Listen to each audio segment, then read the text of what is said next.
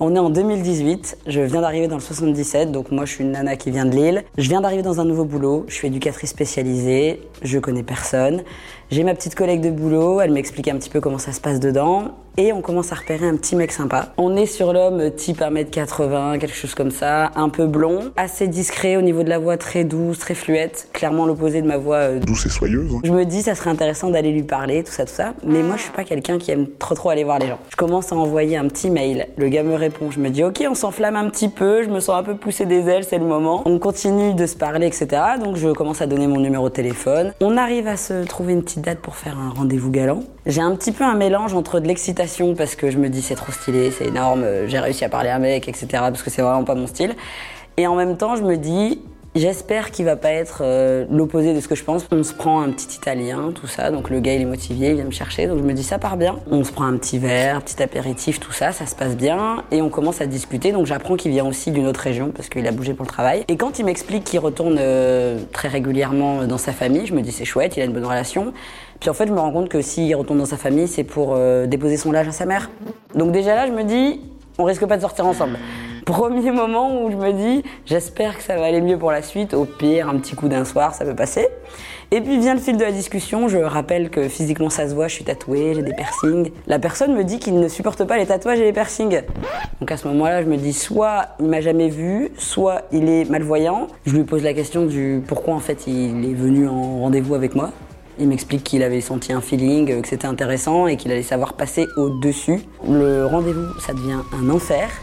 À aucun moment, il me demande si je vais bien. À aucun moment, il me répond au niveau des questions, etc.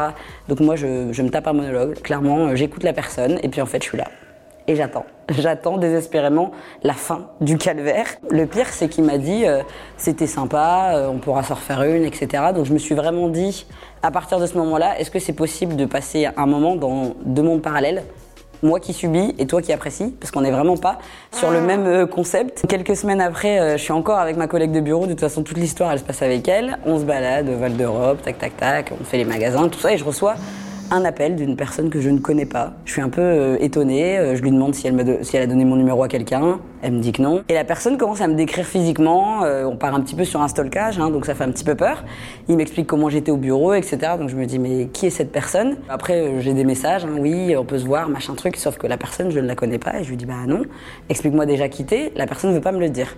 Donc on reste là-dessus et on continue notre journée. Et rebelote, quelques jours après, à nouveau, je reçois euh, SMS, appel. Donc finalement, là, c'est ma, pote qui prend le téléphone en disant bon, t'es qui, etc.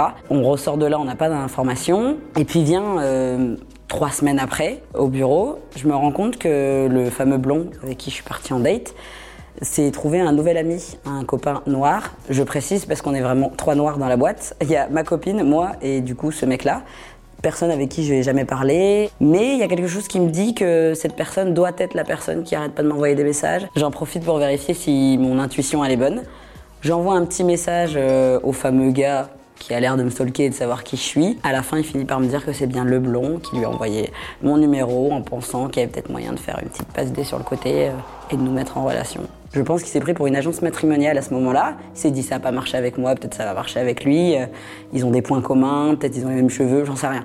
Je sais pas ce qu'il lui a appris, euh, sans bien sûr m'en parler, hein, évidemment. Et sorti de là, je renvoie un message à la personne avec qui j'avais été en date. Bien sûr, pas de son, pas d'image. Hein. J'essaye de lui expliquer que ça ne se fait pas de mettre en relation des personnes, mais dans le monde des adultes, on demande aux gens avant. Et le blond comme le stalker, je les ai plus jamais revus au boulot. Donc je ne sais pas, arrêt maladie, sortie, démission, j'en sais rien. Mais je les ai plus jamais croisés. Je crois qu'encore à l'heure actuelle, ça reste le pire day de toute ma vie.